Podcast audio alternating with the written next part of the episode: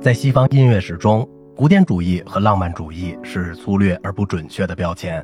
我们使用它们，就像使用它们的对等物——文艺复兴和巴洛克一样，是用来界定年代的上下限的。它使我们研究这些时期的音乐有了出发点。在音乐史的研究中，对比古典主义和浪漫主义之间的差异已经引起混乱，因为这两者并不完全是矛盾的。这两个文化运动之间的连续性大于它们之间的任何差异。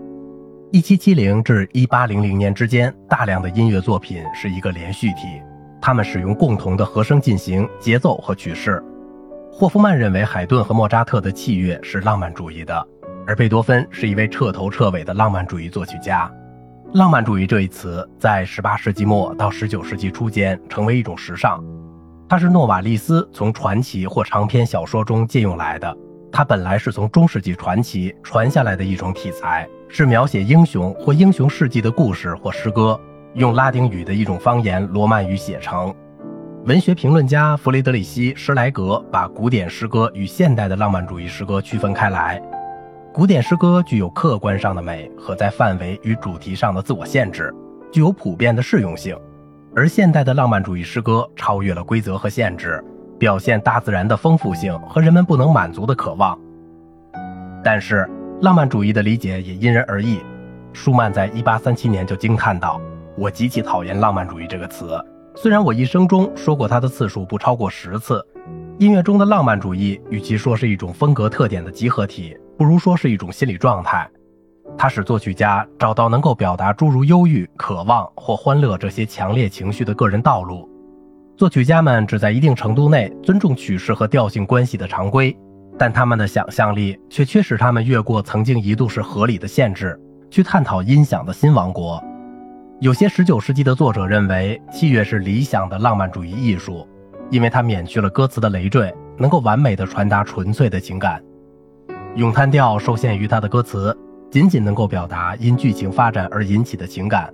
虽然作曲家唤起了人们的情感，但它是由外在的创作者及歌唱者的表演的角色所产生的。但是。器乐能够表现作曲家自己的感情，而没有特定的情感限制。内容没有像爱情或嫉妒这样的名称，可以仅仅是狂暴或不确定的渴望，或者甚至是激情的真空。一个充实而年轻的心灵在寻求一个目标。布廖兹的幻想交响曲第一乐章的目标就在描写这一点。有秩序的音响和节奏的器乐领域，并不反映具体的世界，而且这种独立性。允许音乐去唤起那些没有同可用文字表达的概念连在一起的印象、思想或者情感。哲学家阿图尔·叔本华认为，音乐是内在的现实的化身，是以具体的、确定的形式对普遍的情感和冲动的直接表现。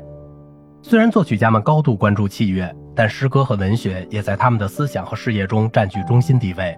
例如，柏辽兹、韦伯、舒曼和李斯特就写过关于音乐评论的卓越文章。而瓦格纳也写过歌剧脚本、随笔和哲学论文。舒伯特、舒曼、勃拉姆斯和胡格沃尔夫都在他们的艺术歌曲中使音乐和诗歌达到一种新的紧密的结合。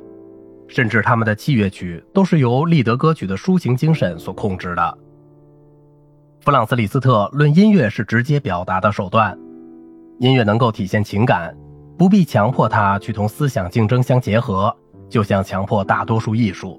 特别是语言艺术那样，如果说音乐比其他媒介多一个好处的话，那就是一个人可以通过它说出自己心灵中的印象。这一点应归功于他有高度的能力，使每一个人的内心冲动让人知道，而无需理性的帮助。理性毕竟因它的手段差异而有所限制，而且仅能确定或描述我们的情感，不能直接以最大的强度来沟通它们。要完成这个任务。哪怕是粗略的理性，也必须寻求意象和对比。另一方面，音乐能够立即展现感情的强度和表达力，正是感情的这种体现和容易理解的本质，使得事物能够被我们的感官所理解。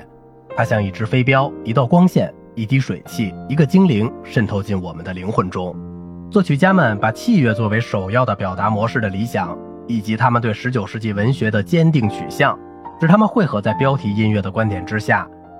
正如李斯特等人使用这个词所说的，标题音乐指的是诗意的、描绘性的或叙述的主题有关的器乐曲。